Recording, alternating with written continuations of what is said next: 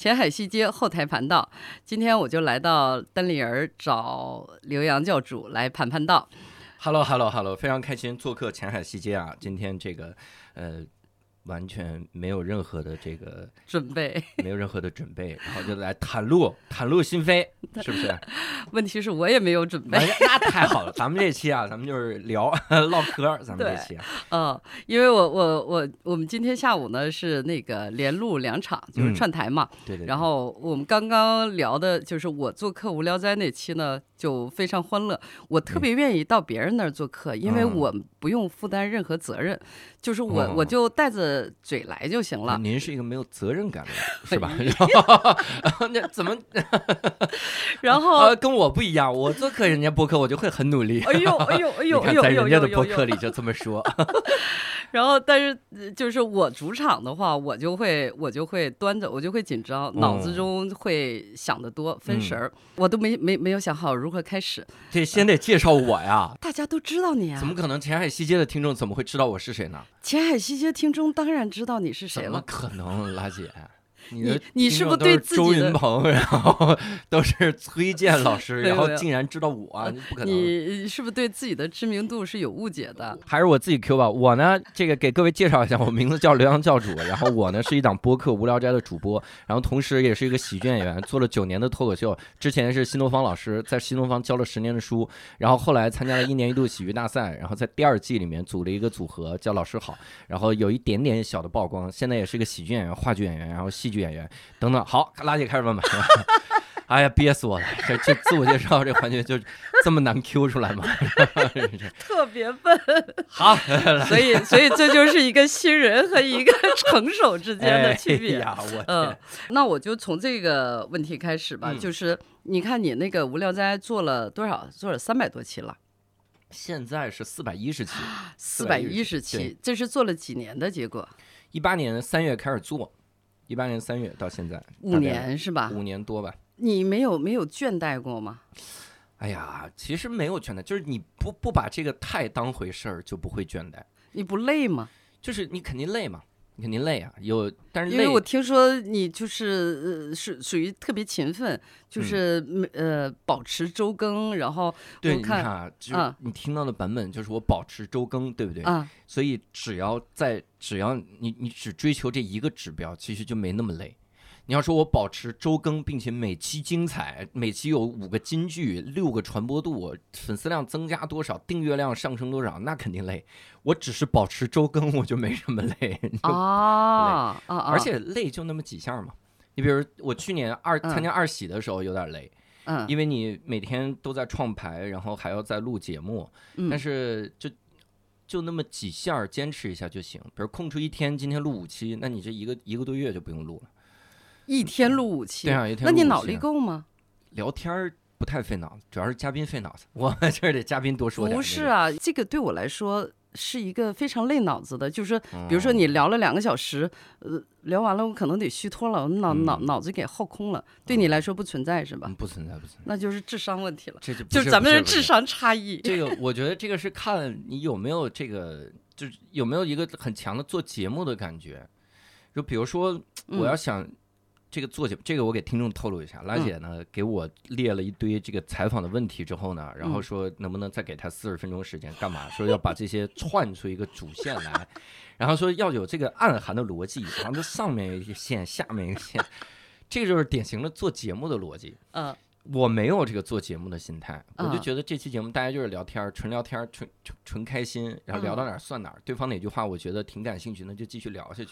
所以我没有，那你最开始。最开始也是这种心态吗？最开始我可认真做节目呀，哦，最开始我想的是这一定要好好的想，这这个地儿该怎么接梗，还反复嗯收听自己的节目，说这个地儿接梗对不对？这儿应不应该？还有粉丝检讨，对，要不要要不要这个地方接谐音梗？哎呀，这些是不是正确？到后面就完全不想，就是 就就是随便弄吧。我来了就聊，对，来了就啊聊就行了。所以你就很轻松。就是你从开始做节目，然嗯后到差不多多少期之后，嗯呃是变成一个特别放松的那种心态呢。呃，两年吧，两啊，年，需要两年时间呢。两年，主要是就是，哎呀，不是你现在我刚刚现在开始哦，没没没，拉姐，啊你立刻就能行。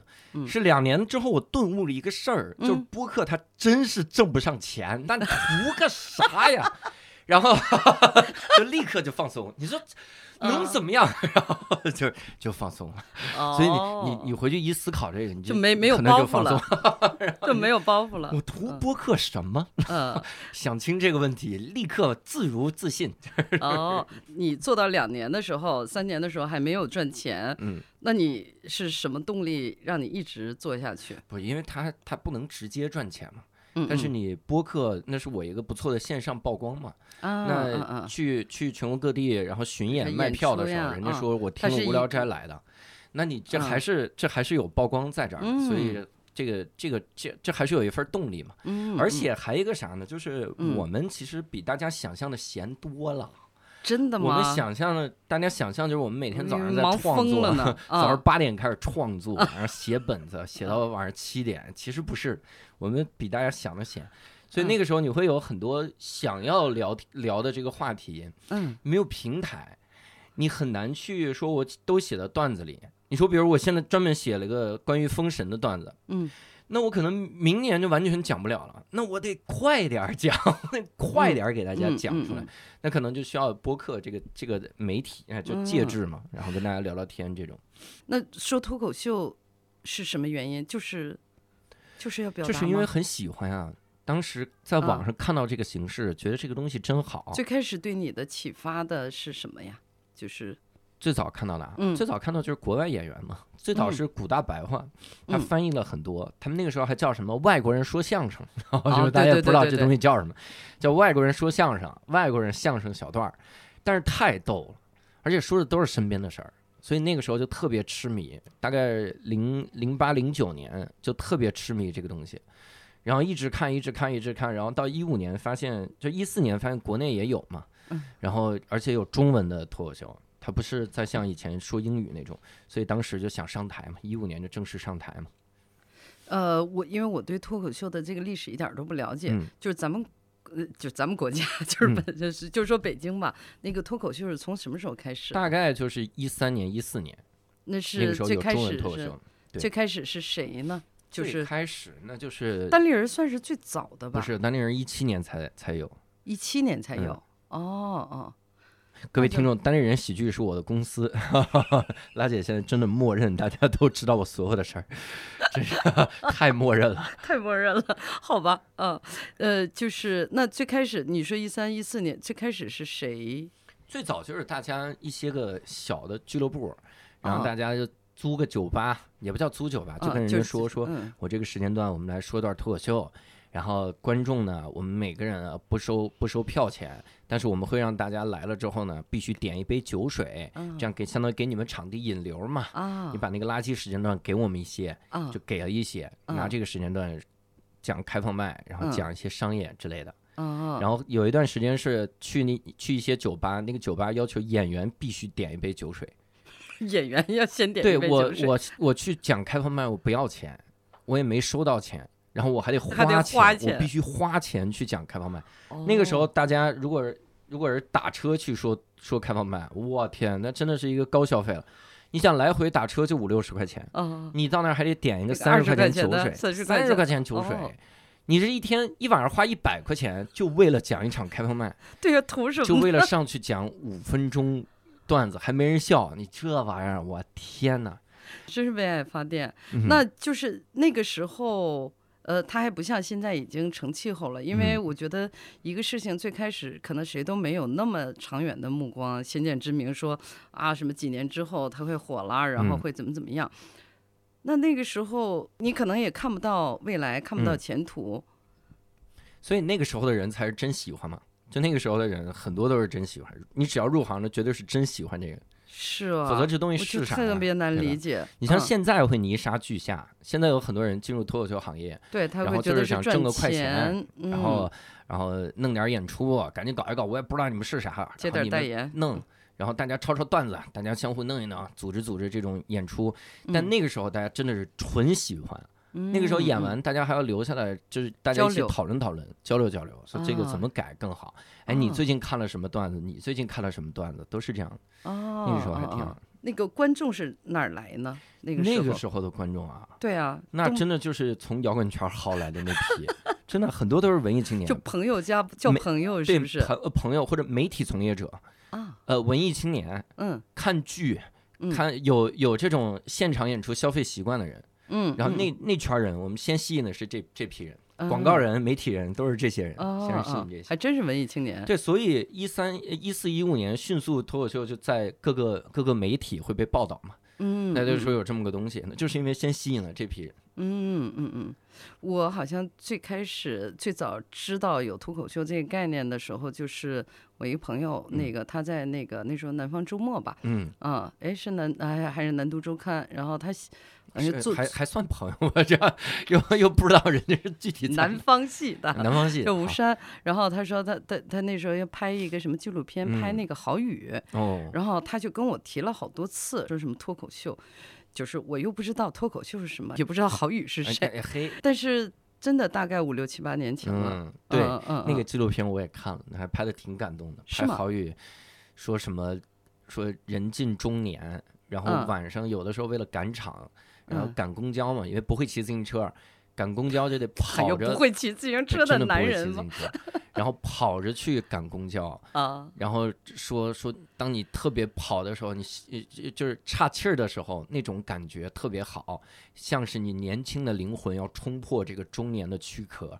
就他、他当时说的这个东西，我觉得这种台，词你也记得住？我对就记得住。你是属于博闻强志的那种？我不是，我就是喜欢抄袭成性，不是不是我，因为这个很有感觉嘛。这句话，我觉得这句话说的太好了。哦，就是他那个郝宇，因因为一直也处于这种角色嘛，嗯他就是想，他老想冲破一些命运的躯壳，但他那个壳太重，他现在无论是播客也好，他是说唱也好，脱口秀也好，对，不聊他，然后但是不聊聊一会儿聊哭了，所以那个时候那个时候就有了这个脱口秀这东西，嗯嗯嗯。所以第一批吸引的是媒体的朋友，我觉得这个特别好，这个哦，还真是对媒体的朋友比较容易关注那个最新的那个事物。对对对。嗯嗯嗯嗯。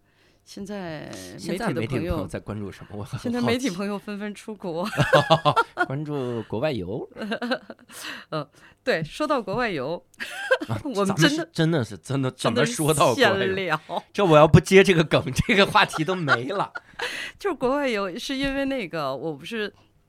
那个在我的听友群里面说嗯。征集一下问题，嗯。然后就就有人马上说说，哎，前两天在小红书上看见那个教主什么去西班牙了，能让他讲讲什么故事？我都不知道你去西班牙了，你们去西班牙是纯放假呢？纯旅游，纯旅游。放松，见识了见识西班牙的高温，怎么样，爽吗四十？六度，我天，啊这都不是人待的地方，度四十六度。我我看你的那个那个视频里面还嗯说又没有空调，我哦，有一个有一个林中小屋，没有空调，我的天，那天我差点死了，我天！但是晚上又特别冷，是吗？这个地儿真的很神奇呀，这个可那怎么就跟我们大东北的天气是？是有点东北了，那哦感觉，我不知道为啥，而且天黑的特别晚，十点才天黑。那会儿晚上10跟我们刚去过的新疆你看，也一样又跟，新疆一样，也是白天在沙子里烫脚，然后晚上要要要穿差特别大。啊啊！哦，啊因为可能是跟海洋性气候有关，那还蛮舒服的。气候。那其实不并不难受，嗯，不不不，我们想象的舒服是你觉得中和碧海蓝天，然后但一天之中可能只有一个小时是舒服的，其他二十三个小时都煎熬，这太痛苦了。是吧？就是跟没有想象的那么浪漫在。西班牙，你看到一个黑人，你不啊敢随便确定他的国籍的，他可能就是纯种白人，就是当地晒晒黑了，我天，真是很难打招呼。你就就是纯给自己放了个假，对，大概大概多长时间我们放了十二天，啊？十二天啊，才十二天，对，那也那也不是很长，嗯，再长就完了，完了。更多更多嗯的事儿完了。嗯，因为因为我看就是呃，包括我跟吕东良啊什么嗯的，就是呃，大家我拼凑出来的对你的那个印象都是你超级忙，嗯，你是一个超级叫什么什么，卷，对对，哎对对，嗯人家是那个说说你什么卷王，嗯，你平常是那种状态吗？就是把自己忙到累到我呀，就是有点儿太，就各个领域都有点兴趣，所以有点每个领域都想干一点儿。嗯但是这个事儿呢，就会让别人觉得不对。嗯比如说，你看我嗯我又做播客，嗯，然后又又又说单口，我现在还嗯演 sketch，我还演话剧。哎，sketch 是什么 sketch 就是你可以理解成小品，啊？就是演演这些。然后啊，所以它跟脱口秀还不是一回事儿。完全不一嗯样。嗯嗯我我干这几个事儿的时候呢，嗯我真是因为就喜欢，嗯嗯，然后我去干。嗯但别人因为别人可能对播客不喜欢，嗯所以他就觉得你干播客肯定跟我一样，你不是出于喜欢，啊，你绝对是有个什么目的。嗯，但播客又不挣钱，你何必呢？嗯嗯嗯就是这样的，嗯然后就会觉得你特别的卷，每、嗯每个都卷。嗯，我觉得还跟我一个性格有关，就是我嗯如果喜欢这个事儿啊，我是嗯挺想干好的，嗯我想享受干好了之后这个行业里的乐趣。嗯嗯，我不会说我喜欢播客，然后我就随便更一期。就是如果我做播客，我还是我我兴趣在这儿，但是我还是希望他做。有有点品质，我有这个心、嗯这个心态在这儿。啊，我突然，咱们俩聊着聊着，我突然发现你像个人。哎呀之前我不像人，你我我你你知道你像特别像黄晓明。我像黄晓明。哦，对，这还真是你过来看一看。没，真的真的真的不像真的。不像。对，然后所以我就而且我跟你说，我像 我像哈利波特，我像包贝尔，嗯。我甚至我头包贝，尔，对我头发背头的时候像汪峰，哎妈呀，我甚至有的时候有的时候我我我很瘦的时候像黄宗泽。没有人说过我长得像黄晓明咱怎么越来越像？我这什么脸呢？我你一会儿你一会儿就照照镜子，我照过了，大姐，我不是说这辈子没照过镜子。哎，咱们这咱们这期这样绝对火，你把这几句剪出来。拉姐说，我发现啊，你最近像个人，然后你呀、照照镜子，然后前面我觉得你特别油，这咱们剪到片头，收视率的上来。哎，你还是还像我另外一个朋友叫张小舟，我真的像好多人。完了完了完了，完了所以你你你可能就比较适合做演员，对，因为说到这个，我我我想起来之前有一个那个疑问，因为看你在什么别的访谈里边，嗯还姜思达还在哪儿，然后你你有容貌焦虑，嗯我说怎么可能呢？嗯因为就是在在在我看看起来，就是你在脱口，就是在脱口秀界嗯就已经有有点有点过于帅了，嗯，就是过那个就是颜值过高了。然后嗯就我我单指脱口秀界，哎呀，没事儿。我会打 击一大我这句话我收下了，爱得罪谁得罪谁，先先先打击你，先把六兽干趴下已。经把已经把单立人大部分人得罪了。没错，石老板在外边哭呢。不会，石老板听了这句，心想：嗯，我应该是比教主帅那批。跟你说，没有容貌焦虑的人是不打击不到的，心理素质都特好，真的真的。对，所以你你怎么就是你至至少是个正常人嘛？哎，拉姐这句话可有点打击了，我可没接这句话呀。刚才拉姐说这句话的时候，我是一个字儿都没接呀。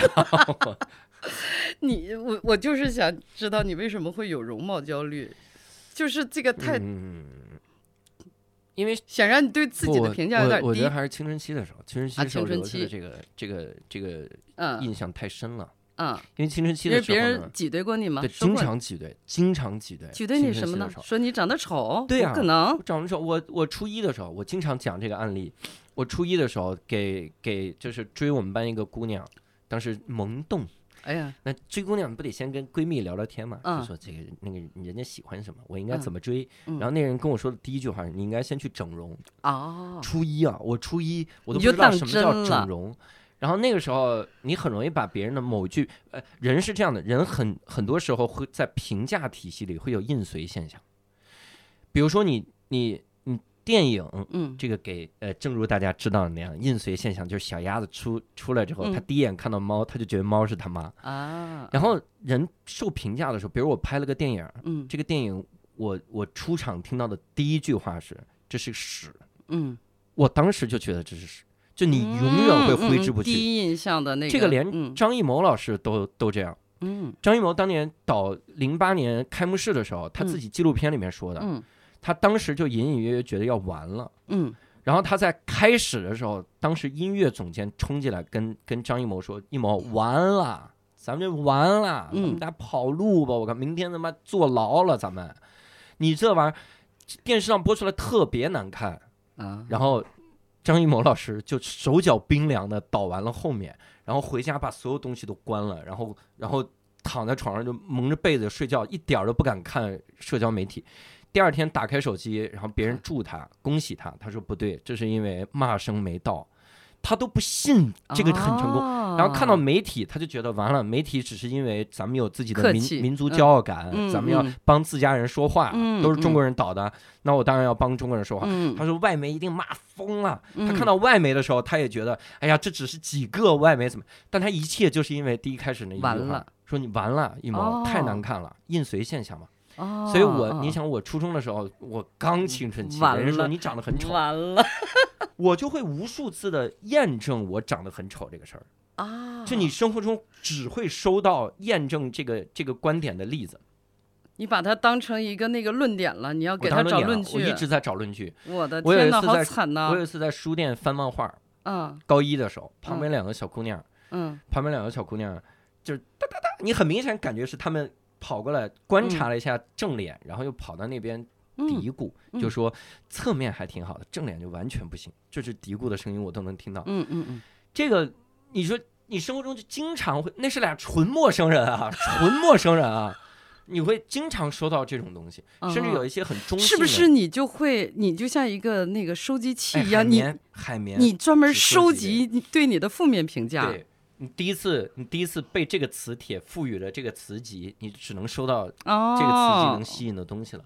我，你想，我我高高二的时候，呃，高一的时候，我们嗯上课要演剧本剧，嗯。就课本剧嘛，嗯老师不想讲课，了大家排个剧吧。嗯嗯嗯。然后里面有有有两个角色是要演演一个这个这叫什么？就是情侣，嗯嗯嗯。演一个情侣，嗯，谁是谁的老公，谁是谁的夫人什么？然后正好就轮到我跟我们班一个还挺好看的姑娘，嗯嗯然后那姑娘说：“我不要，我不要。”这个我后来我跟心理咨询师分析，很析，打击你。你看我我嗯长大了，我三十多岁了，跟心理咨询师分析的时候，嗯心理咨询师说有没有可能是人家只是不想演，就是他他无论跟啊谁当老公，他都不演，他可能就是不非常可能，非常可能。他害怕，他不想演任何有感情的戏，有没有可能是这种？嗯当然有可能，但那个时候我会把一个很中性的这个东西直接放到你又自己吸到我那个身上。那呀，肯定因为我丑啊！如果我巨帅，他肯定想演，哦，所以我就一直吸这个东西，那就肯定会容貌焦虑。哇塞，这像一个魔咒，嗯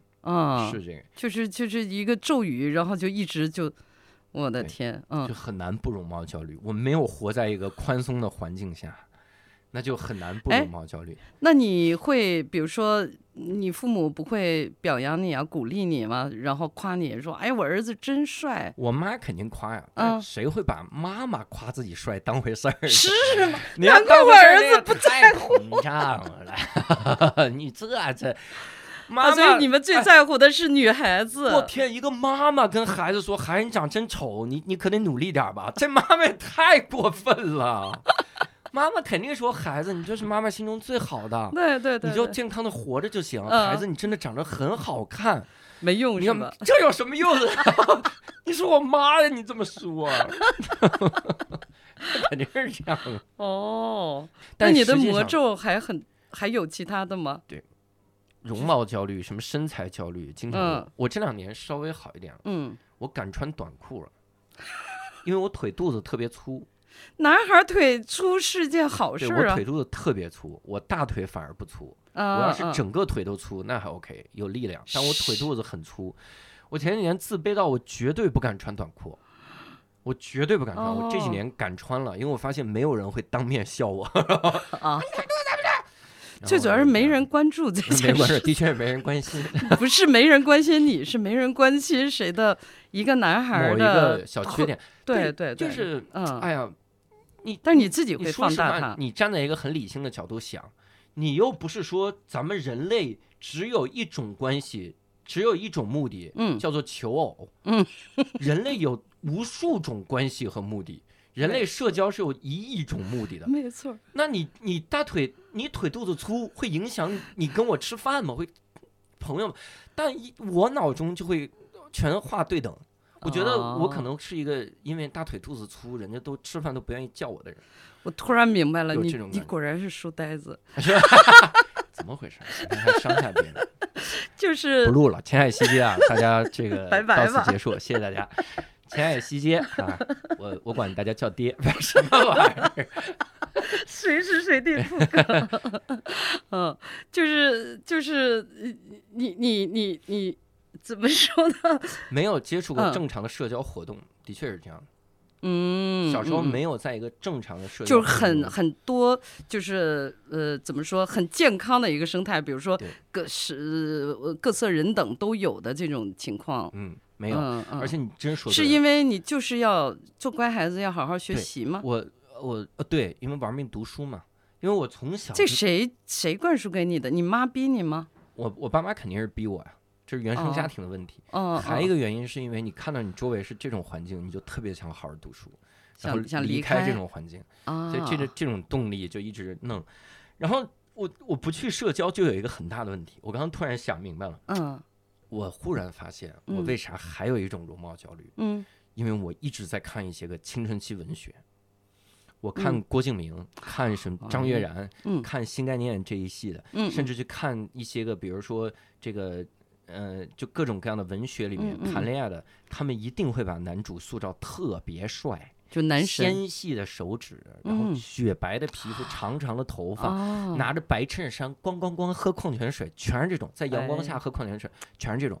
所以我又没有去社交，然后我又没有，我还只接受这种灌输，那可不就哦哦哦！你是把它当成你的，当成一个一个标准了，也不是当标准，当成嗯。这世界的唯一标准，是这种，我的这个有点有点儿可怕。是有这种焦虑。哦，嗯嗯，哇，那你是一个一个一个只知道学习的一个小傻瓜，就是书呆子 对。然后，但是现在呢，又就是做的是完全就是另外一种人生，你是需要不停的说话，要跟无数人嗯去互动打交道的。嗯就是这种这种颠覆，这种跨越是怎么怎么做到的？你同时跟一千个人说话，同时跟一万个人说话，其实就相当于是自言自语。哦，是这样理解。跟一个人说话才是最考验社交能力的。所以我，我现在包括有的时候不熟的人，如果嗯你很明显看我跟两三个人坐在一起的时候，嗯我不敢看大家眼睛，就是我怕，我不熟，啊我就特别怕，我就无法直视人眼睛跟人说话，哦哦哦。都是这种。一旦有有，如果那两个人还比较强势，还不是那种很平易近人的你就那种，怂了，我就特别怂，就不敢不敢直视人家，不敢说话那种。但是你你对对对千人场哇哇千人场哇，就相当于没人，因为一千个人，你没有特定的交流对象，你你想象中他是没。什么时候我会特别胆怯？比如千人场里有一个人站起来闹事儿，那个时候你就会胆怯，因为你忽然意识到大家是个体，然后那个时候会会害怕，哦，所以我很害怕这个观众真的是演出的时候接话，大家不要接话。哎。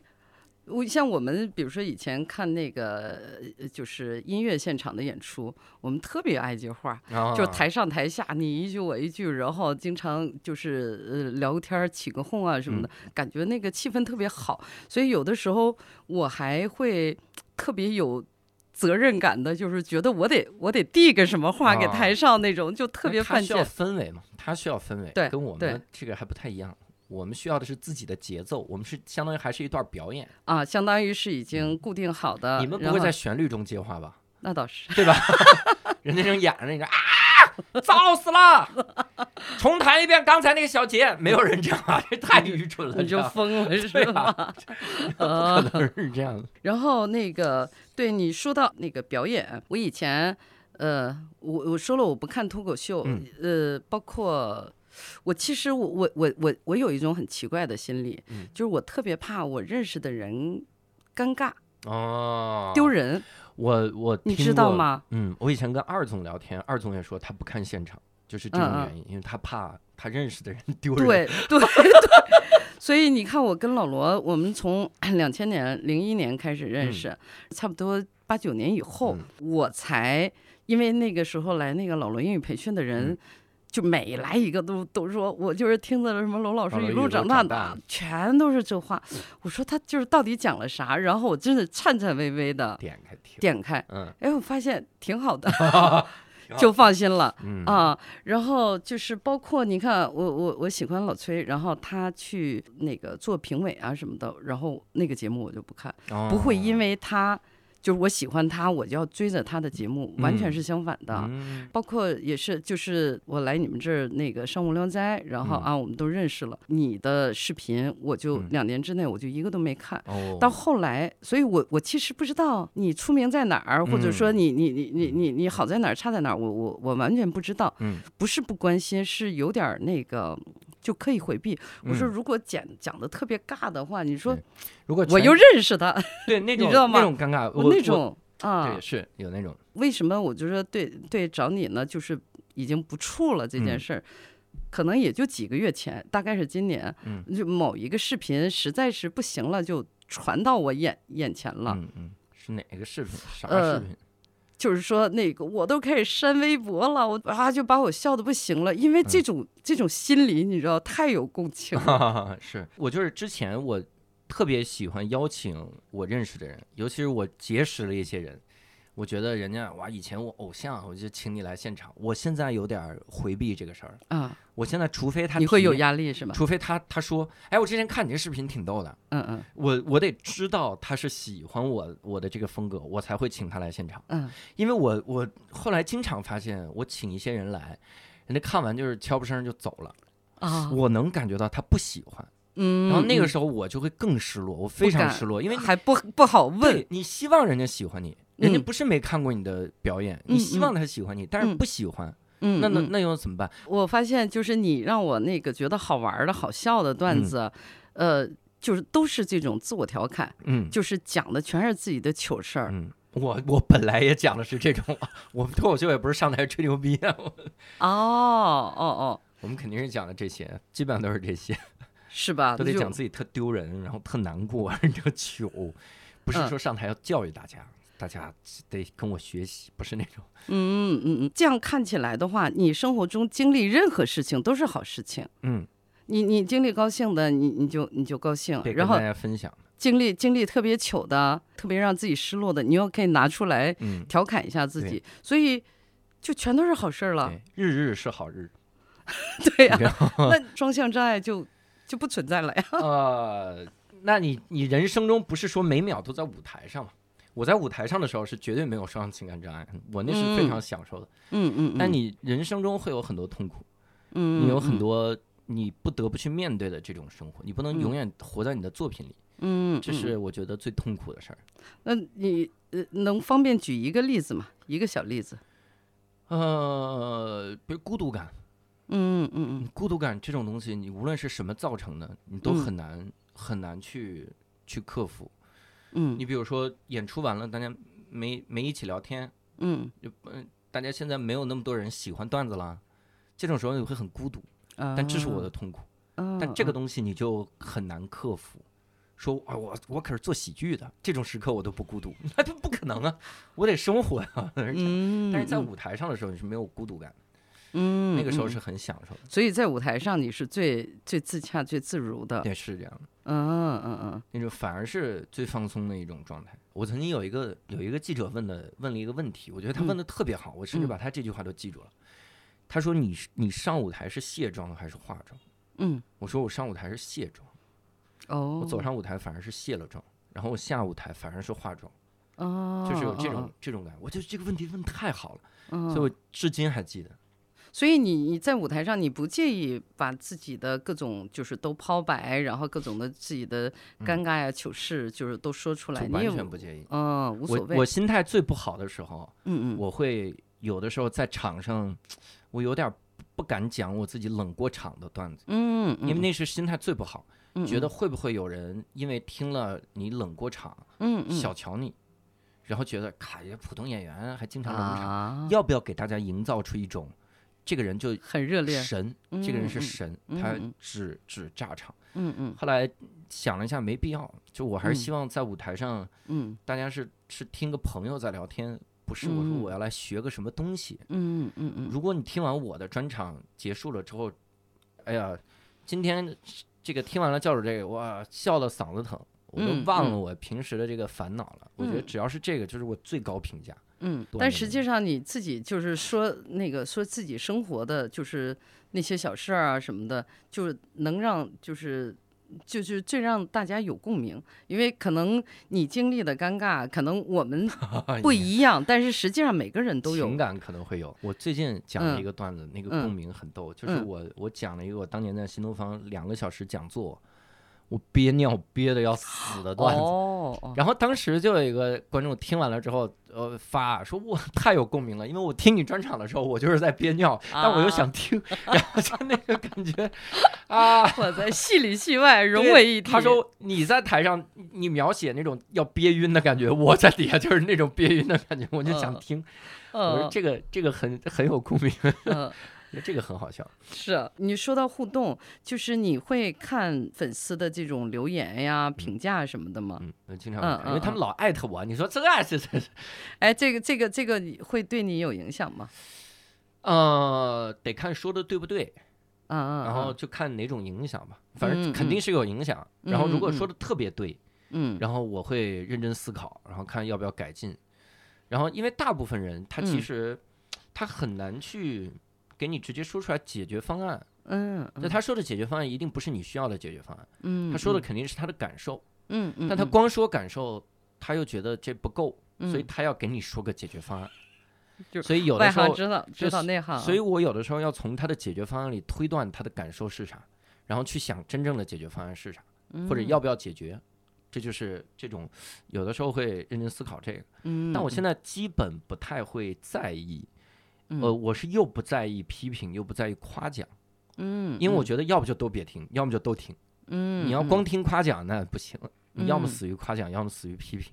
嗯嗯嗯，我这两天不是去看了一下微博，嗯。发现你现在微博好火呀，每一条下面都有好多好多留言，都几百条什么因为都经常泡在微博上嘛，我，的，也也不是，因为好像我们刚认识的那时候，嗯，就几条嘛，对有什么什么那个一二十条，一二二十条已经算火了，是吧十几个评论，哎，那整个的这个变化就是从这个二喜开始的嘛，嗯，对对，呃，很明显的感受就是从二喜，是吧？对，然后嗯有了那几个作品之后，然后微博的互动就越来越多。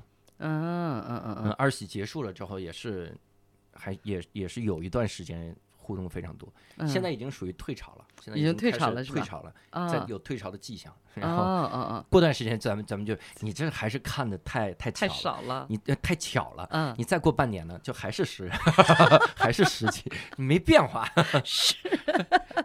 我其实也是从这个二喜的时候，就那个那个，嗯，就第一个就虎父无犬子，嗯，哎呦我天，我看了给我笑的，我说我看 了六七遍，结果我你你看我的那个昨天那个什么那个，我问那个听友群，嗯，然后有个人在说他看了六十多遍，哎呦我天，我那个对，那个那个的就是确是多。是的，是的，这个的那个创作的那个来源，嗯，就是灵感是在哪儿这是我新东方的经历嘛。我这三啊？新东方纯经历，这就是我自己当年我讲过的一个事儿，就是我开家长会的时候啊，我我发现有一个家长就跟他儿子一模一样，就是这 个我我一进那屋我就知道他儿子是谁，就是我因为我我就要反馈这个问题，我发现他一模一样，然后根据这个生发出来的，有这么一个情感的哦点在里面，哦然后创作出来。嗯，像我们留下了三个作品嘛，嗯。像《虎父无犬子》，还有这个没学习，然后还有一个大考，嗯，这三个作品其实都是我们创作的非常快的作品。是吗？真的就是创作，有的时候你真的是那种兴奋劲儿是最重要的。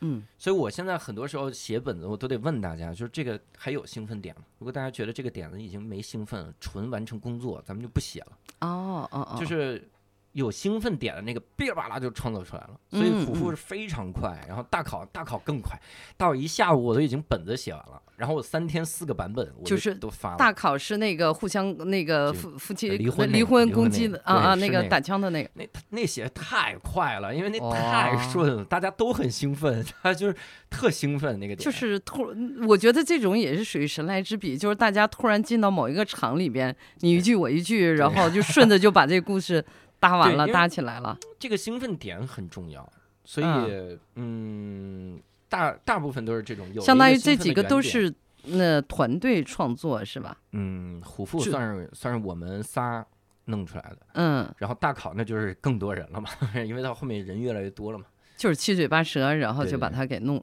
啊弄出来的。就每个人想一个方向，然后想点儿，然后编剧回去写嘛，我就回去嗯。写嘛，嗯这种嗯嗯，真是特别温暖，就是它有呃有点像那个《美丽人生》。嗯。用用一个童话的方式，用一个故事的，呃，特别 drama 的方式，帮小孩儿度过或者缓解某一个，就是一个重大的有可能面临的一个重大的心理危机，嗯，嗯。就是就是特别特别温暖。嗯你虽然喜剧，但是。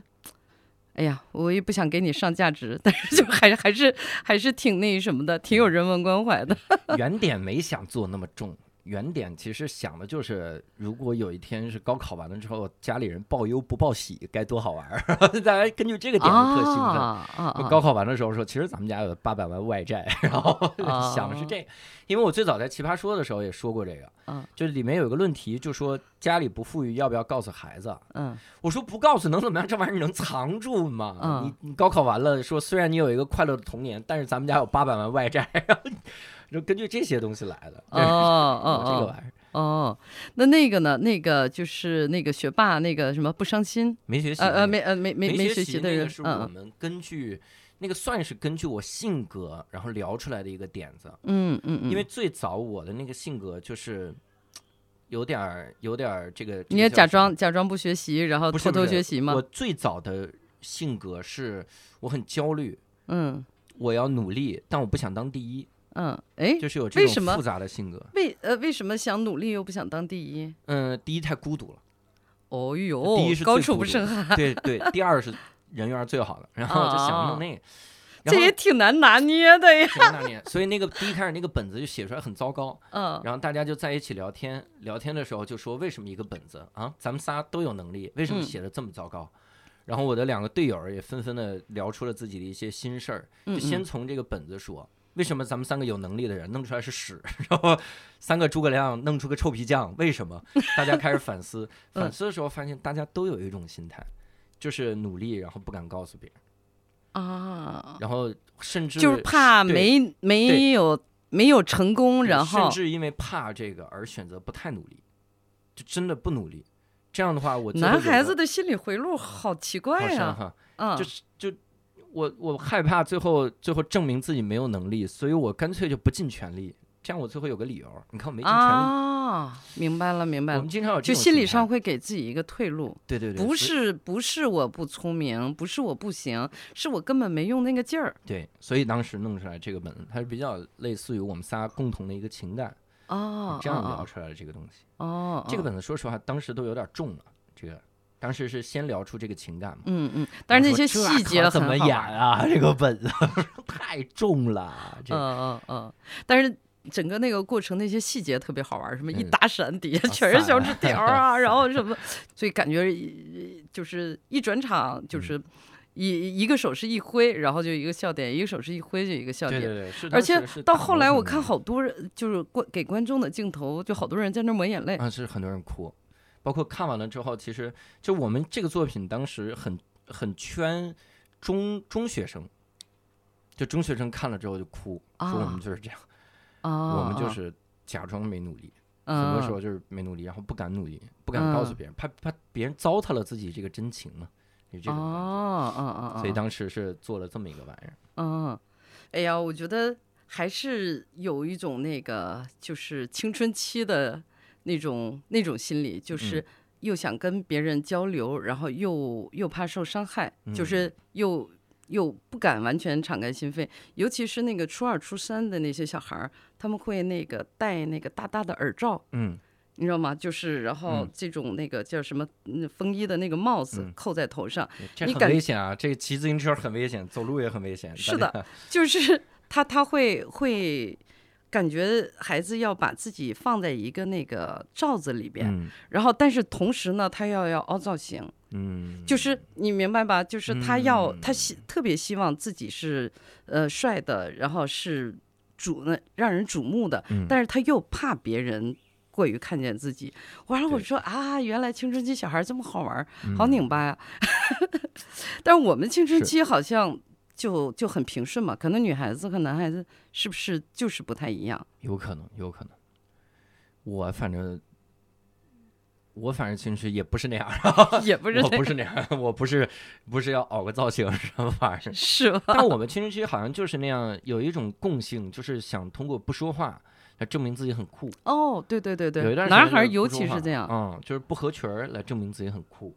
我甚至小的时候，我不知道自己什么血型的时候，我去翻那个那个书，血型嗯的书，自己分我析先看哪个血型比较酷，A B 型很孤僻。我说我肯定是 A B 型，真的，我就 A B 型。然后我特别希望自己与众不同对我就。孤僻，你看我就老孤僻了。然后我爸妈，我爸妈都是 B 型，我妈说咱们怎么生出 A B 型？嗯我说那怎么能生不出来呢？反正我 A B 型，我就想，嗯，哎，你父母看你的节目吗？我靠，我爸天天看，我爸就每天捧着手机看，是吧？乐，在那看那个哦《虎父犬子》，特别特别骄傲吧？骄傲，老骄傲了，是吧？对，那你最开始做这个脱口秀的时候，他们会是会会会不会担心你？当然会了。我妈比较担心，她会嗯觉得这个不稳定嘛。她说这个东西就玩玩就得了，嗯你嗯别你当个爱好，嗯你就自己平时没事儿干，你放松，你弄这个。嗯然后我说行，然后我用了一些策略，我就给她嗯讲我在新东方过得有多苦，啊然后多痛苦。嗯 然后我后来不是教两年网课，我说这嗯网课的学生每天都骂人，嗯怎么样？然后让他们觉得这个教育行业啊太难了，他们就越来越支持我全职做喜剧了，是吧？就用一啊些，小策略。哎，那你回家会给他们天天逗他们什么？不会不会，我太傻了，我干嘛要这样？但是我们家是比较幽默的家庭，啊啊啊！平时也是大家逗逗闷子，然后说说笑笑的。就是不会专门表演一段，那太傻了，我不是我表太疯了。我那个听友群里嗯边，然后有一个朋友，呃，她是呃在湛江一个一个女孩儿，嗯她也是讲脱口秀的。嗯这次我不是说要要来见你嘛，嗯她就很激动，她说我前一段刚去赶到哪儿，广广东的哪哪哪个城市说跨的城市嗯去看您演出，我就特别难理解，我让我去追个摇滚演出，我我会的。广州是？吧？嗯我是会的。然后，但是我因为我不是脱口秀迷，我就没法理解说嗯跨跨一城市去看一一场脱口秀。嗯然后完了，我就有点好奇。我今天我就早晨就给他发微信，我说：“那你能讲讲你为什么喜欢这个脱口秀呢？你你你你怎么知道教主的？因为我就是平常没有跟大家去交流过这个话嗯题。他说的我还挺意外的。他说嗯他前几年那个生小孩儿，嗯刚当妈妈，她产后抑郁。嗯，然后就是呃，会到，因为他抑郁到可能对，可能生活大概所有都是灰色的，就是有点儿嗯非常痛苦，了无生机。嗯不知道是他自己还是呃朋友拉着说那个去看看脱口秀，让他想让他轻松一下，那个笑一笑。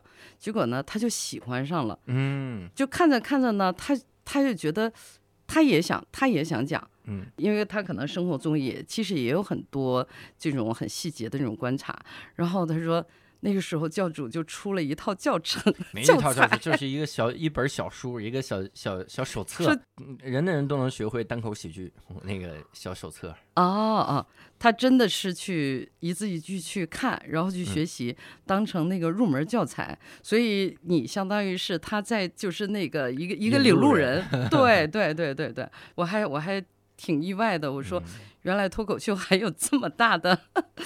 就是 一个是这么大市场，然后还有就是它居然有实际的功能，才发现它可能真的是有，就是对人是有实际的情绪缓解的那个作用的。呃，对，嗯，它会有净化作用。就是我来了之后跟你共情了，共情完了之后，好像你吐槽那些东西，就在我身上也就也就净化掉了。就是宣泄掉了。对，嗯嗯嗯嗯嗯，我觉得这这也挺有那个心理治疗、心理按摩的这种作用，呃，有点儿，有点儿不多 有点儿但不多。还是很谦虚。就是听友群不是有一些那个问题吗？嗯，你速问速答，就是无聊斋还有啥想采访的人？多太多了，我们想采访这世界上最有趣儿的所有人，我太多了，呃，你你三四百期了，你还你你太多了。这世界上有多少行业啊？比如我现在，比如随便嗯想啊，那嗯一个职业的电竞选手，他到底一天是什么样？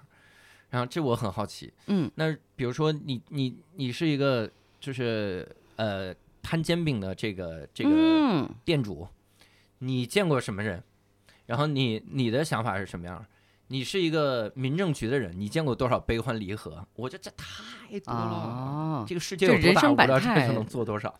还真是，嗯，对，你也你你也没有限制行业，你就完全是啥都能全民的。对，全 能嗯全民的，嗯哎。那这个聊这些的过程中，是不是也会给你很多创作的那个素材呀、呃，以前会有，现在越来越少了，因为现在我越来越爱听了，就很少跳出来去想这我能不能加工加工，然后我了解了解，很少。啊？啊啊啊！现在更多是真的听进去了，哦，就觉得哦哇，这个行业原来是这样的呀，嗯啊，有这个嗯想法。嗯，想一直当内容创作者吗？哦，当然了，这就是嗯我唯一的职业啊，这不就是我唯一的职业？嗯嗯嗯。顺便问一句，就是你创作的时候，有可能就是灵感枯竭的，什么憋不出来的哦这种时候吗我经？常有啊，我经常有啊。然后我现在很容易原谅自己。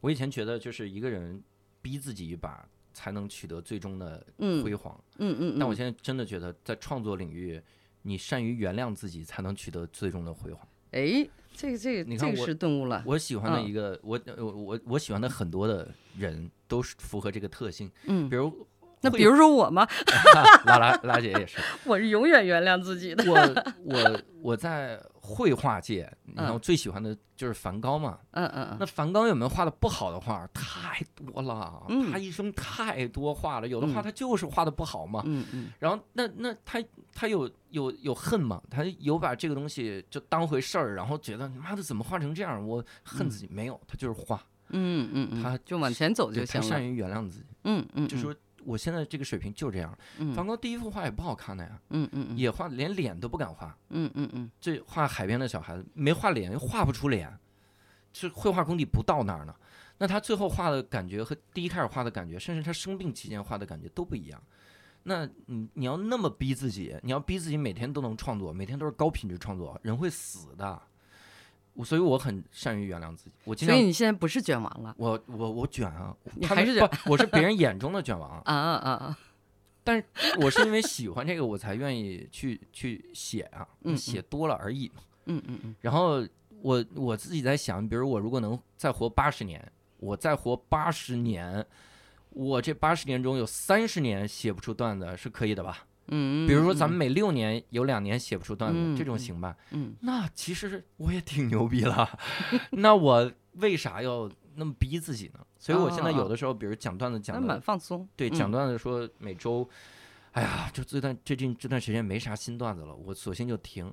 你比如我最近嗯又要停一段时间，我可能从嗯八月二十号之后我就停，我可能嗯十月底甚至我的明年你停的。意思是说就就是啊啊，要平常你就是哦，老我不演出，但是我可能去开放麦试试嗯新段子，嗯写出来就去嗯嗯讲一讲，但我嗯不不急着说拿这个去表演或者怎么样，因因为那样会痛苦嘛。嗯嗯，就还是嗯把这个这个比例降低一点。嗯嗯嗯嗯嗯，呃，我我不太清楚你们那个日常的啊，嗯是就是如果是正常的话，你们是每呃一有新段子就跑到开放麦去讲对，去打磨，开放麦是试新段子的地方，然后再上商演，商演就别哦人付付呃花钱来了。哎，那我、呃、如果是我的话，我可能就很难想象我呃，我去开放麦这种地方去试错，我觉得这个会不会尴尬丢人？比如说，会那会，很多时候都会？很多时候都会冷场那。我我自己在家对着镜子练练完了，然后去上台演呗，然后你干嘛要上台你就去更大的舞台丢人。不至于不吧？，你去开放麦又不是说咱啥也不准备，啊啊，也是准备，也是在家练的。很多表演者忽略一个问题。那天我嗯看有一个脱口秀演员发了一条朋友圈还是微博，然后他说，其实很多时候我们自己创作呀，你发现你得先把自己逗笑了，你得先过自己这嗯关，再嗯去开放麦，嗯它的成功率就会高一点。嗯如果你自己都没逗笑，纯去开放麦试，那失败率极为的高。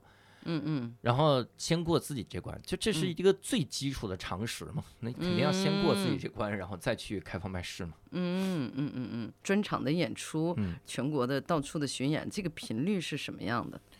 我巡演反正一年一次嘛，就一次得走十个城市。三十个城市，嗯是会在比如说一一两个月之之内，然后呃，不是，也就每周五六日，大概是这样的。啊剩下时间都该干嘛干嘛。啊啊啊！那个专场呢？专场就是这样，专场就是这样。啊，你说的呃全国巡演就是专场，啊在各个地方联系大大的剧场场地，然后嗯嗯，然后呃每个地方的人。就是呃，当地的这个叫什么地接，他们来负责宣传卖票，主办方，主办我们是演出制作商，然后直地接就去陪地接。我这刚刚旅游回来，已经脑子里全都是这些。当地地陪也是拉我们去买一些陶瓷什么的，我们玉石玉我们石。直接捡。我们专场也是有分玉石专场、陶瓷专场、和田玉专场，像汉白玉专场。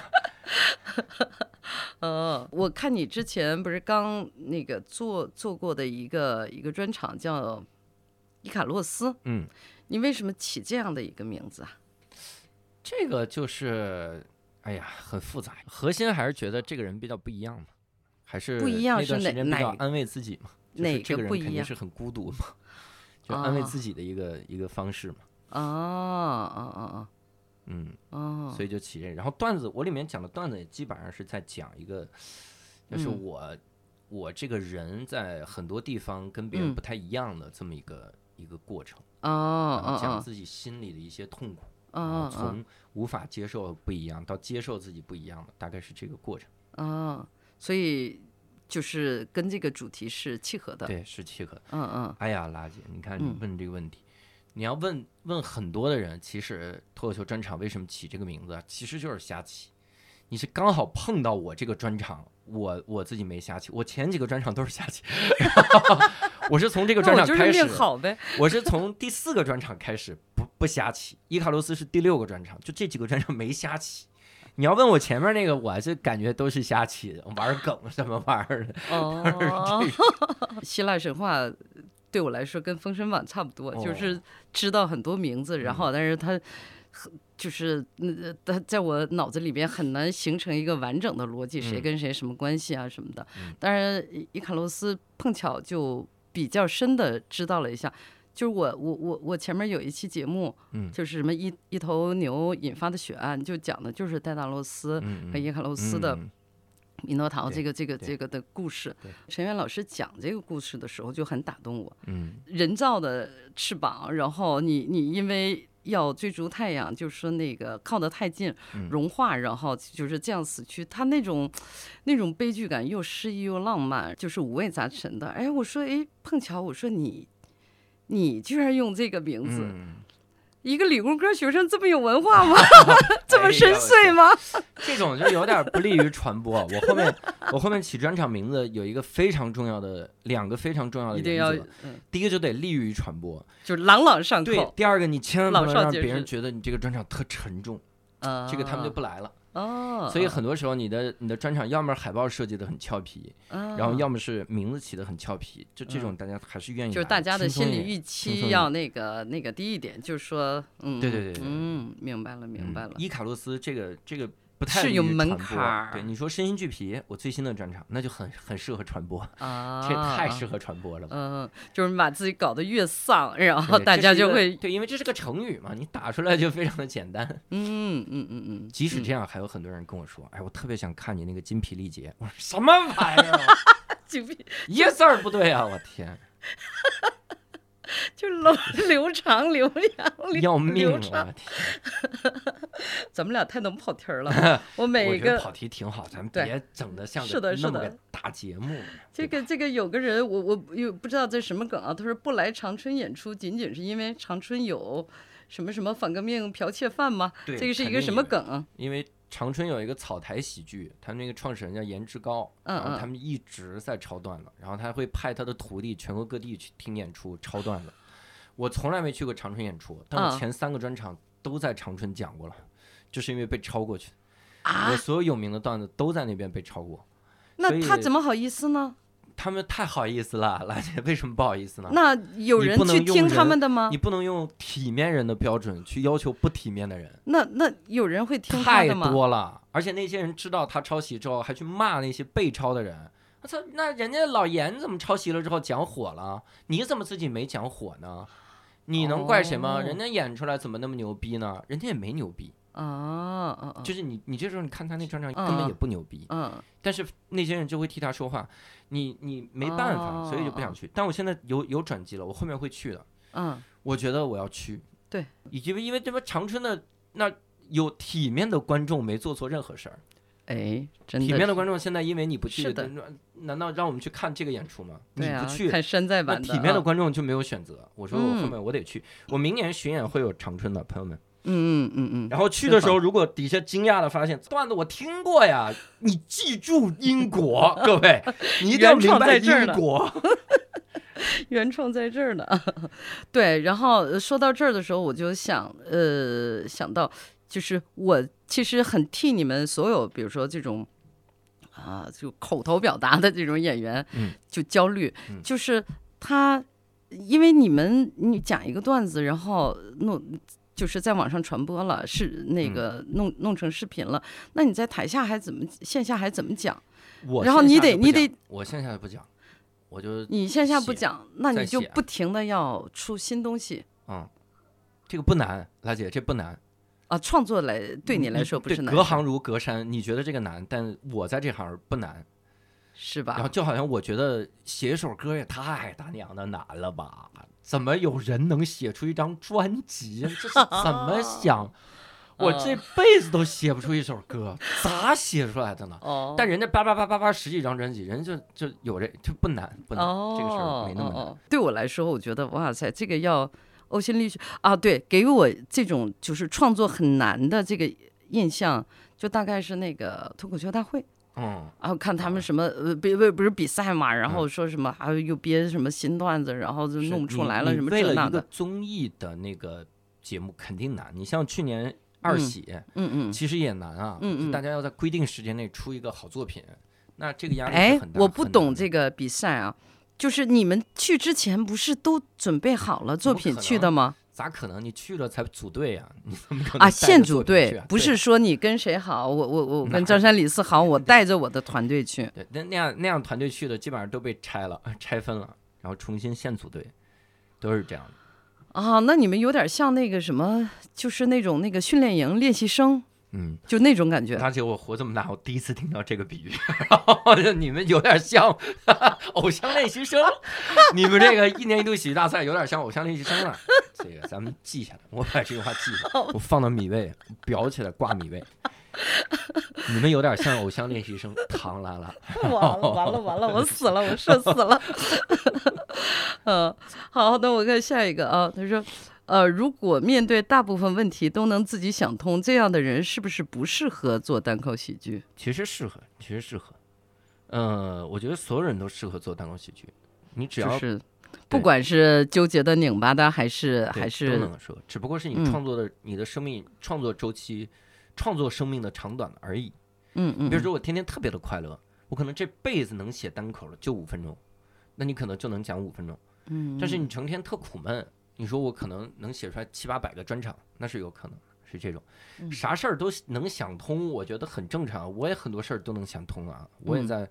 但我在台上分享的是我没想通的时候的心态，嗯，我也不是说这事儿我永远想不通，我在台上我就就骂，嗯嗯嗯，肯定能想通啊。但我分享的是没想通的时候的心态，嗯，这个嗯这个这个无所谓。你就像一个演员，嗯你就说，那我生活中是不是很快乐？我这嗯辈子都演不了哭戏，那怎么可能呢？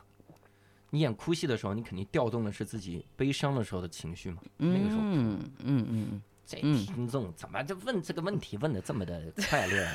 嗯，这个听众也可以，啊，这个听众也可以上台讲讲他对单口喜剧的片面认知，抠他也能也能创创作很多的好笑。那个什么六兽到底是怎么瘦的？这这什么问题啊？这个我不确定人家让不让说啊，但大体是那就别了生病，大体是生病，也哦是生病，哦哦哦哦，然后也是控制饮食，控制饮食。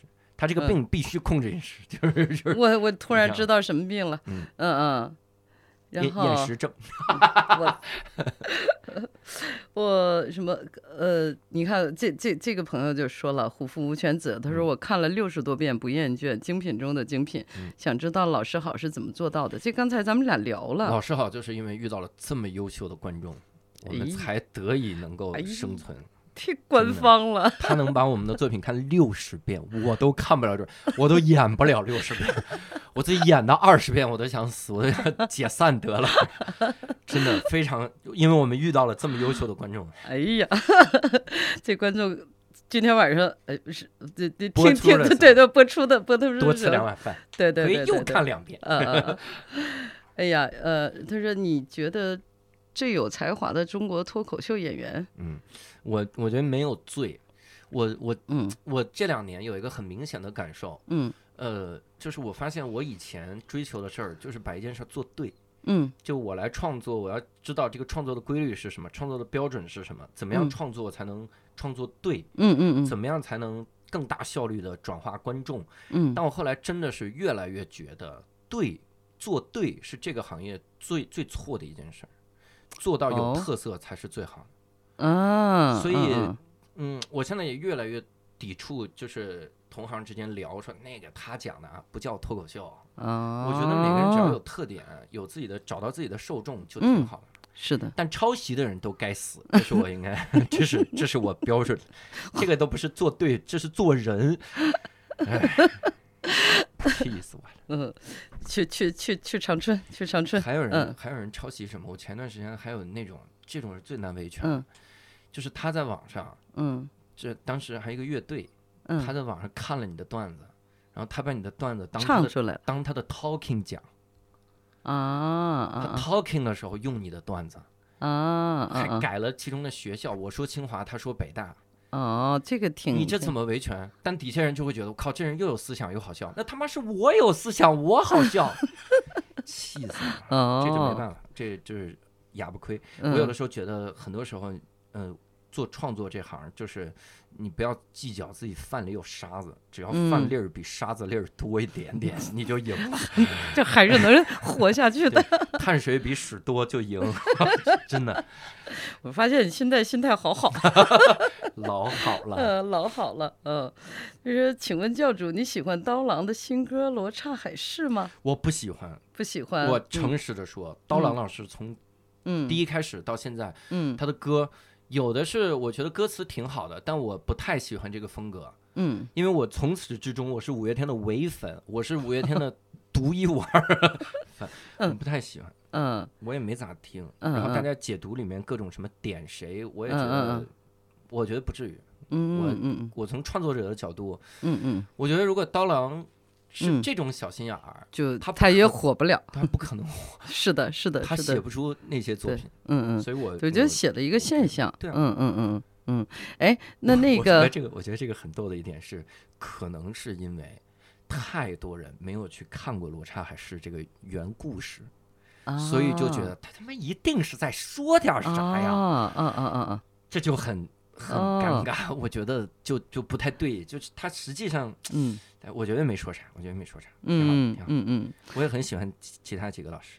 说到这儿，我就想起来问，像你们呃做做创作，你是不是会时时刻刻保持那种对社会所有信息的那种敏感度？就是第一时间你要获嗯取，对然后对它反应，所以对所有的最新的、流行的，你这些全都知道。呃，我我了解这个，主要是为了让自己观点上能跟得上时代。我没想用这个东西嗯做素材，因为嗯这这种东西如果做素材，它肯定是速朽的。你用时事做素材，它肯定很快就没。嗯嗯你写素材肯定还要写人性、嗯，情感、嗯情绪这些东西嗯，它比较容易放几年，然后要不然你说我今儿给你讲了个太酷了，嗯然后过半年大家就不知道这是什么梗了，嗯那这怎么整啊？这个就嗯没、没法弄。嗯嗯嗯嗯，其实拉姐你是不知道太酷了什么梗对吧？不知道。你看看我从你躲闪的眼神中，我尴尬的笑了。就是这种会速朽，但是我但是肯定信息量要关注嘛。也我好奇的是，因为我是一个，因为脑我脑容量特别小嘛，嗯就是就是没内存，然后所以我基本上就不太看什么信息，然后看了也也也也忘也记不住，嗯呃，所以我就说，像你们这种要对所有社会的这种呃各种啊最新的信息都要保持实时关注的这些，你脑子不会爆炸吗？就是不会觉得特别累吗？超载吗？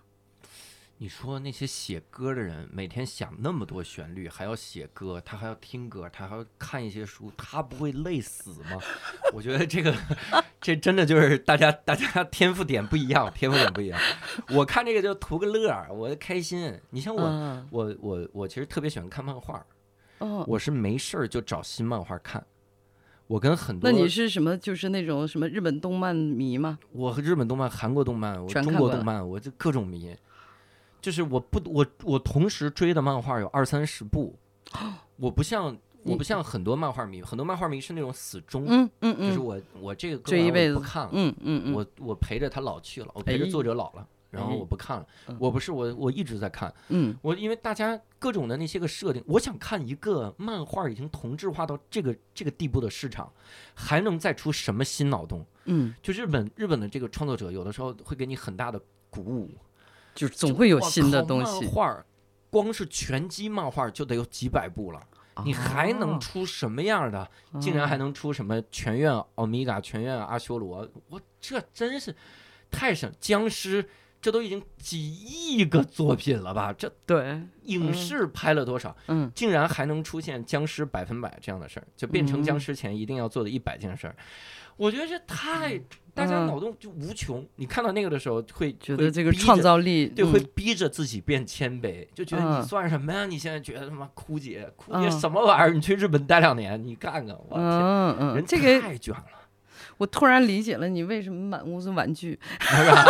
这个只是个人爱好，这个就是就是你你你对这种这种就是很低幼的这种心 what 好奇心。很多动漫是非常非常让人感动的。我知道，我知道，嗯。我是开玩笑，就说它形式感，形式感，就说它特别适合小孩儿、青少年接嗯。受的这些东西，对你来说全都是，很新很新，我对对对。新东西，新东西就给嗯。你很多灵感。嗯嗯嗯。我我特别喜欢这些，我觉得你时时吸收新东西，你这个领域才会活下去。嗯。嗯，我特害怕活成一种什么样的，就嗯。是几个老脱口秀老欧基，每天嗯。拿着茶，然后提溜鸟笼子，穿长袍，坐那儿说现代的年轻人不像咱们时候那脱当年老脱口秀，咱们当年老脱口，那这玩意儿南城脱口，那真是这个少 少主爷，然后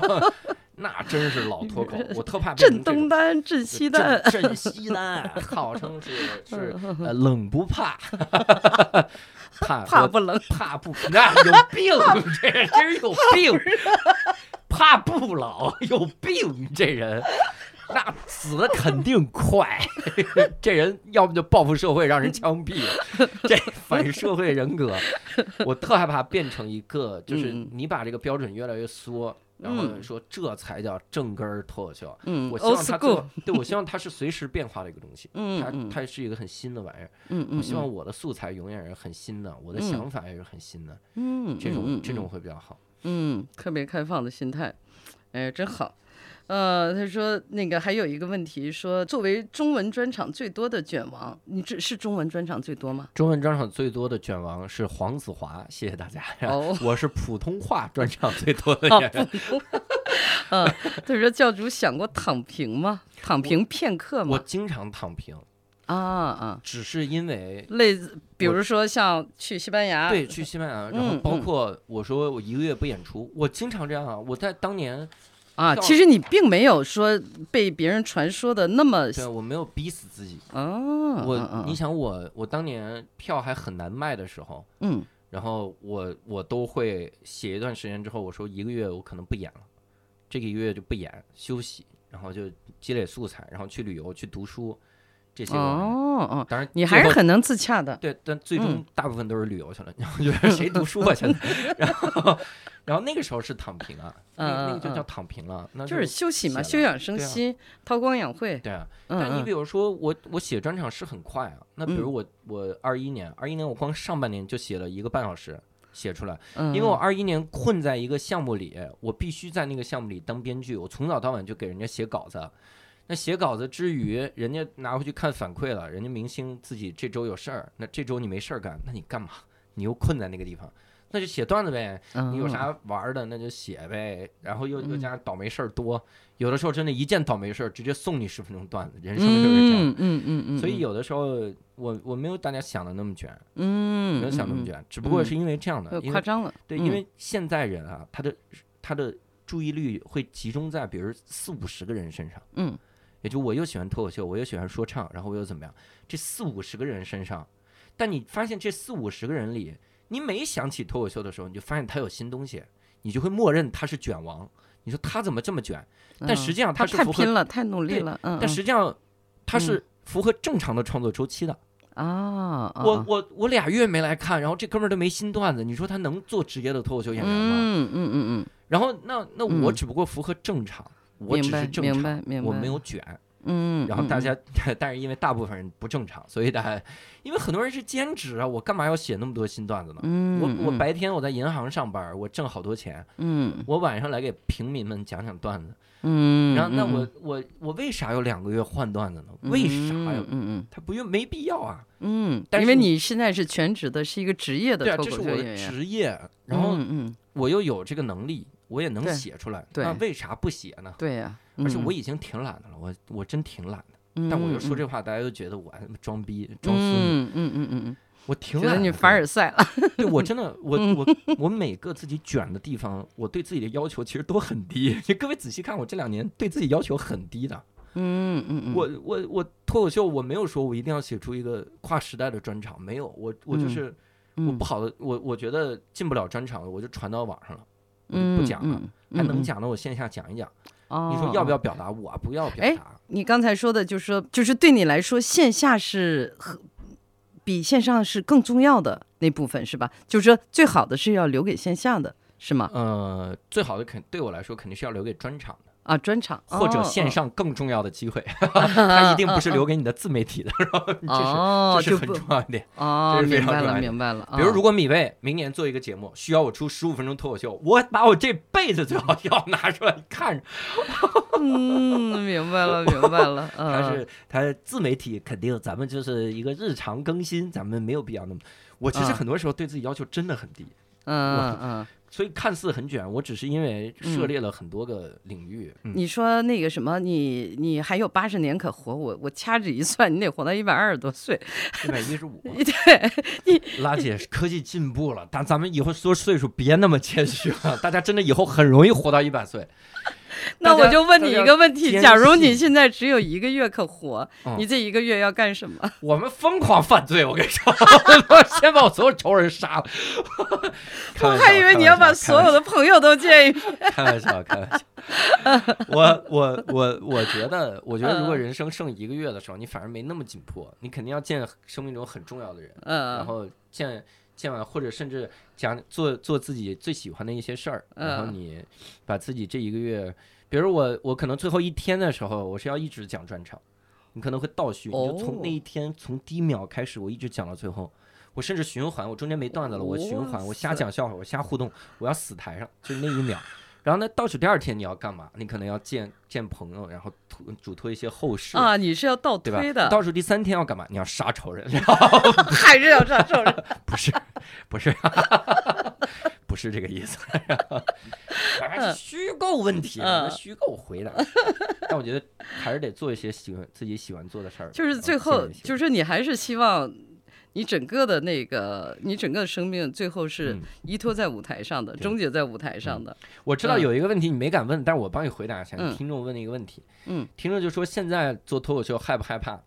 我有一天有一点点害怕，是因为当天那个呃，其实是因为我们现在每场演出都得嗯有这个呃监管，嗯然后那场是监管的来了很多人啊，然后相当于就坐后面一起听，嗯，但我们的段子都是报批过的啊，这都是审核通过的段子，没有任何问题，嗯，但那一秒我在想，如果今天之后我就不能说脱口秀了。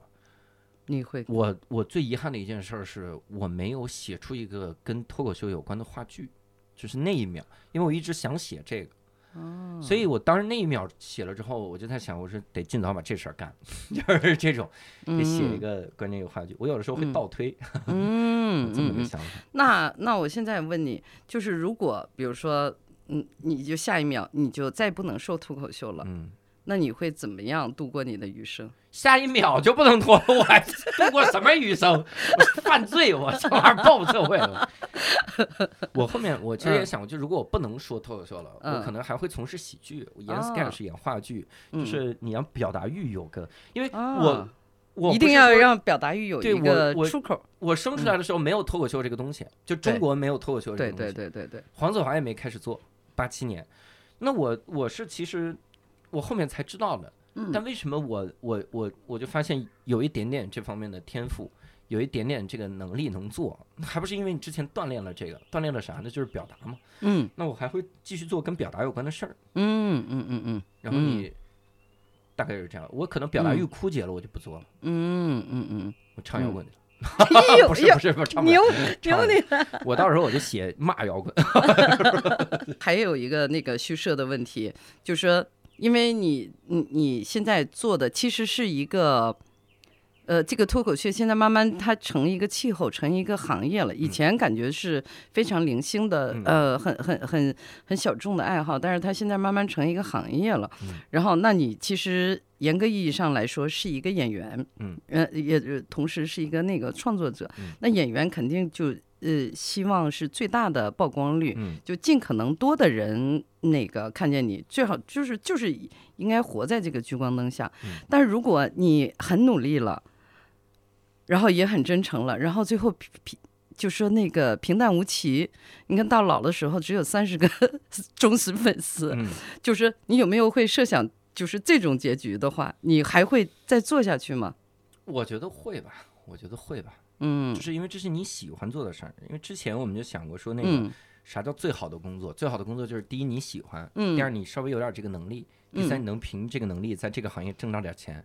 嗯，我觉得如果果三十个粉丝，但是如果是愿意花钱的，那还哎是三十个观众你也每每挣点 对。每人每人一年给你一万，但是 也能过活。对，但说实话，如果咱们只从经济的角度来说的话，嗯我其实不愁，因为我很会挣小钱。哦，我我在比如说，就是，嗯，比如我教课啊，哦，我教脱口秀的课啊，我写书啊，我写教材，真是我讲啊英语啊，艺多不压身哎。对啊，我讲英嗯语，然后我我做编剧啊，我给人别人打磨打磨段子啊，我挣小钱，我很擅长。所以生存是不成什么问题的。这个这个对我来说不是问题。嗯嗯嗯那嗯除非一个问题就是报复嘛，嗯，对吧？嗯你是否一辈子这样？你到最嗯后都只有三十个人赏识你，嗯，我就会觉得我他妈活成梵高了，我真牛逼。死后，然后那些段子个耳朵。我也得割个耳朵。嗯，然后这个也是我想问的，就说你看女人，就比如说我啊，我只要是嗯经济就是小富即安嘛，就是嗯没有后顾之忧，嗯就就是有养老钱，不至于说那个流落街头、暴死街头，就觉得就可以了。我辛勤工作啊什么的。就是基本上是出于我的责任感，嗯就说因为我要养家养孩子养老公，也是养孩子，就 没有没有，就是就是就是呃就是为了生活而已。嗯但是我感觉男人男孩子好像，比如说我要拼命奋斗啊什么的，好多是出于那个胜负欲，嗯，是不是会有这种区别？我前几年有，我现在越来越认命，嗯，因为嗯不得不承认，你是快到，四十了吗？我快了，我快了，我你快到不惑了是吧？不惑了，差点一又过两年，咱们再聊一会儿就不惑了。我是那天听陈佩斯老师说了一个，嗯他说戏台啊，到三线城市演的时候嗯，就冷。啊，他说二线城市是戏台的渗透的极限，到哦三线城市冷。然后他说，比如如果到广大农村地区，那真的就是你你不大如家不知道你在干嘛呢你在干？嘛？不如看二人转，因为他嗯之前去过三四线城市，就是不好笑，想呀下乡根本就人不好笑。乡下根本就不接受你不得不承认，每个艺术形式它是有它的渗透力的，嗯，它要么是嗯往上渗透有限，有渗透要么往下渗透有限。嗯你不可能说有一个艺术形式是十四亿人都喜欢，七十亿人都喜欢，没有这种东西。嗯那你想清了这个之后，你你其实就不会说哇，咱们征服七十亿人，不会的。可能想的就更多的是我要把七十亿人中能喜欢我的人筛出来，我这一嗯辈子可能找到这些人，哪怕七十亿人里就有三十个嗯喜欢我的人，嗯嗯那我觉得也挺牛啦。嗯你能筛出来这三十个人，有的人的一筛筛出两百多个仇人，这怎么办呢？这可怎么整啊？我天，筛一筛这这这安全感都没了。还是你脑洞比较大。是吧？不筛不要紧，一搜自己名字全是骂自己的。我操，我筛出什么来？哎，那我题外话，你生活中有仇人吗？我生活中啊，啊嗯，没有没有真正意义上的仇人。嗯嗯嗯嗯，所以你看，生人生只剩最后一个月的时候，很多人嗯心可以放到肚子里了。咱俩嗯只是普通的关系不好，咱咱不是仇人，放心放心啊。好，那最后一个脑洞问题，就是如果 你要现在马上要逃亡了，嗯，不管是山呼海啸、地震啊什么的，嗯然后那你随身只能带一件东西，你会带什么？啊，就是什么都行是吗？对枪啊，还能怎么办？我逃亡啊！我天哪！啊，我要保证自己的安全啊，朋友。哎，这孩子，你，你你会带鹏仔，你会带什问到么？了无聊斋的制作人。如果你现在要逃亡了，山崩地裂了，就是嗯你要流落，以后流浪街头了，嗯嗯，只能带一个东西，你带什么？哇枪你看，当塞然了，我从来脑子中就没有这个选项，你带什么？我就想的是影集呀、啊什么硬盘呀，这就是这就是日记本这是我呐、脑中对所有文青的刻板印象。流落荒岛只能带一个东西，带什么？小王子。大哥你吃书啊，你带把刀，金属，带人工制造出来的东西，带一个你一个人无法制造的东西。要生存看，这是工科生，哦，工科生。拉姐，你带影集，你到哪儿放？你的电呢？有没有插头？对吧？CD 机、VCD，你光有 DVD 行吗？你还得有个电视，你还有电视，你还得有插头。你你不得要遥控器吗？遥控器不带，那你看影集的时候不吃爆米花啊？你爆米花怎么办？你影集你你你带不带放影集的地方？带不带干燥剂？带不带擦拭影集的那个 那个摩擦？我带枪，这些都能有。直接截胡了。我去哪儿，他都得让我看这个影集。哦，哇塞，这个呃那是哪儿女人的不？不不，这是这是文青和工科男显著差别，跟你聊完，我就觉得我就是个弱智。豁然开朗。不是，这不是弱智，这是咱们专攻的领域不同。